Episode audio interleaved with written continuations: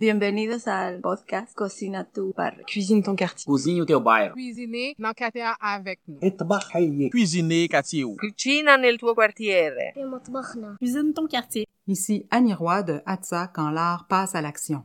Je suis allée dans cet arrondissement montréalais à la rencontre des personnes réfugiées et immigrantes, de ceux et celles qui les aident dans leur intégration et des artistes qui s'en inspirent pour vous offrir ce grand parcours balado Cuisine ton quartier. Ouvrez votre cœur et vos oreilles et bonne rencontre. Notre nourriture haïtienne, ils sont variés. Nous, ce sont des riz collés, bananes pesées, riz on fait avec la viande de porc, et le riz on fait avec n'importe quel pois.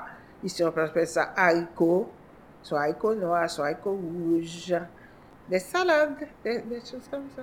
Puis après, on peut faire quelque autre chose. On fait des beaux poissons, des poissons sel.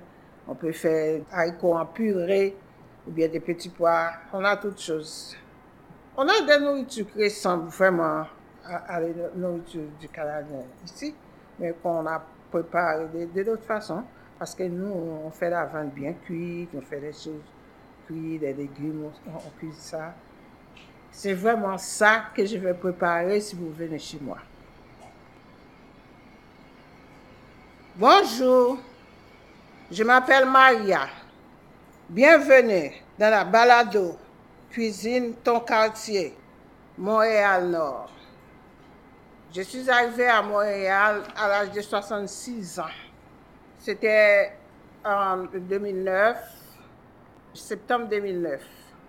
J'étais venue ici avec un visa de visiteuse pour visiter ma fille. Quand je suis arrivée ici au mois de septembre, comme, je voulais dire, puis je dois retourner chez moi dans les six prochains mois. Puis, malheureusement, le mois de janvier 2010, il y a un grand tremblement de terre qui est déclaré chez nous, Haïti, qui a fait tant de ravages et j'ai tout perdu. Ma maison, mon travail, le père de mes enfants a été tué par dans le tremblement de terre. Et mes enfants, ils sont déjà habités ici au Canada. Et je crains ici de, retourner là-bas.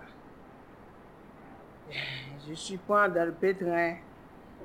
J'ai un petit peu suis bouleversé là. Parce que je ne savais pas comment retourner là-bas pendant que tout était détruit. Les gens sont dans la rue. À ce moment-là, il des délinquants, il y a des viols, il y a des, des pillages.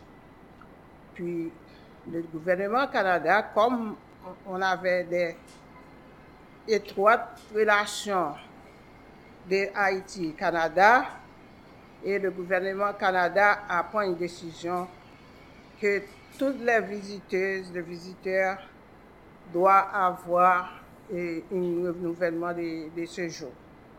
Alors, je me suis renouvelé mon séjour pour une autre six mois. Pendant ce temps, rien n'a changé. Au lieu d'échange, ça devient pire. Alors, je dois faire quelque chose. Et puis, là, j'ai commencé une démarche. J'ai expliqué ma situation avec les gens autour de moi, ma fille, m'ont aidé et les amis qui sont déjà installés ici. Ils m'ont donné des conseils. Il y a des lois dans les pays étrangers.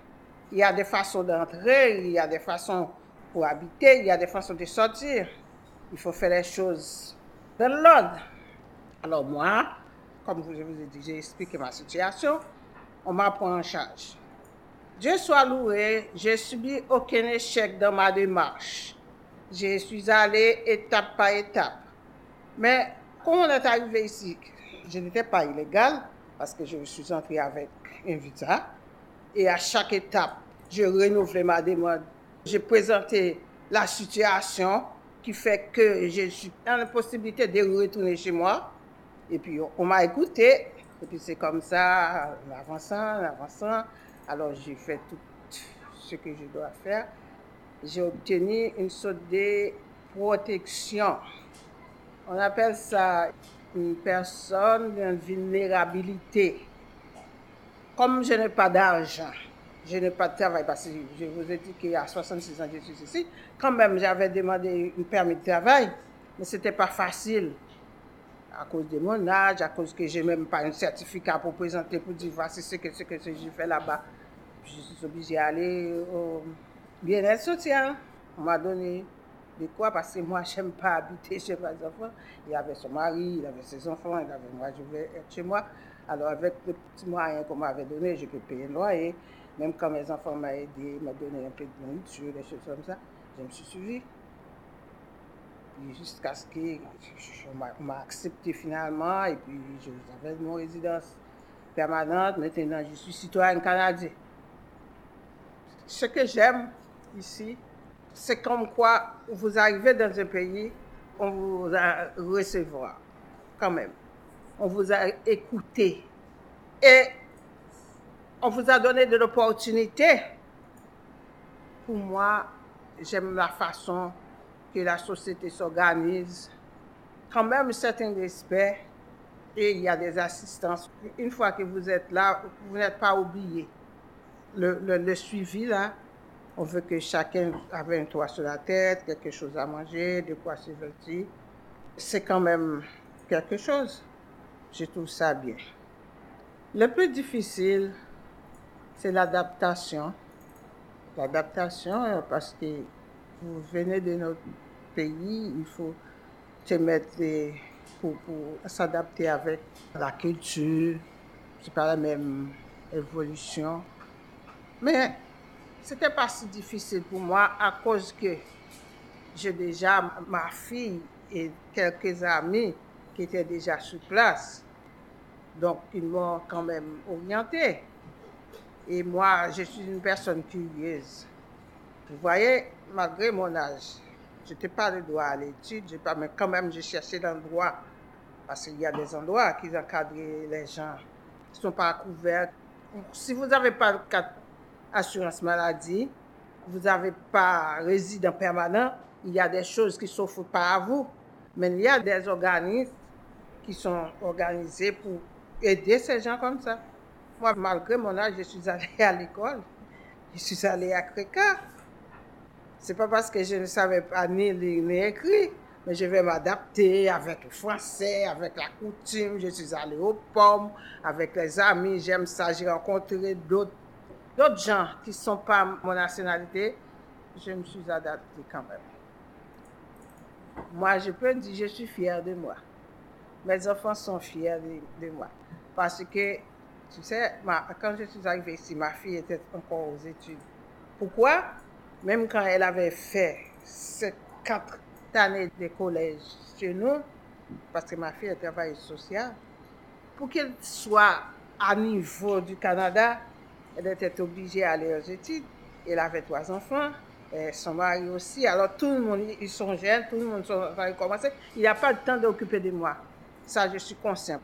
Alors moi, je me suis débrouillée, je me suis faufilée, je me sens fière de moi. Mes prochaines années, je me suis dit, maintenant là, je, suis un peu encore autonome. Je ne savais pas dans combien de temps que ça va durer. Mais si j'avais la santé comme je suis là maintenant, je ne sais pas, je suis continué à à vivre, me mettre en activité parce que moi j'aime la lecture, j'aime faire des choses, rencontrer les gens, j'aime rencontrer les autres. Parfois, moi, quand je rencontre quelqu'un dans la rue, je me fais un sourire. Si la personne ne regarde pas, elle regarde pas, mais si elle regarde, il sourit, c'est avec moi. Mais ça me fait du bien. Et puis, je continue à vivre. Je ne crois pas que je vais retourner en Haïti à cause de la dégradation qui vient de chaque fois plus. Quand je savais que j'allais voyager, je prends un drapeau, un drapeau haïtien. Et puis, je prends ma Bible, parce que je suis croyant. Je prends ma Bible et mon chant, puis j'ai apporté ça avec moi. Merci d'avoir m'écouté.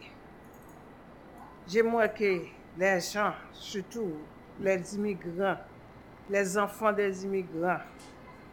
Vous et votre famille a laissé son pays. C'est pour un changement, un changement positif. Il faut que vous travaillez fort.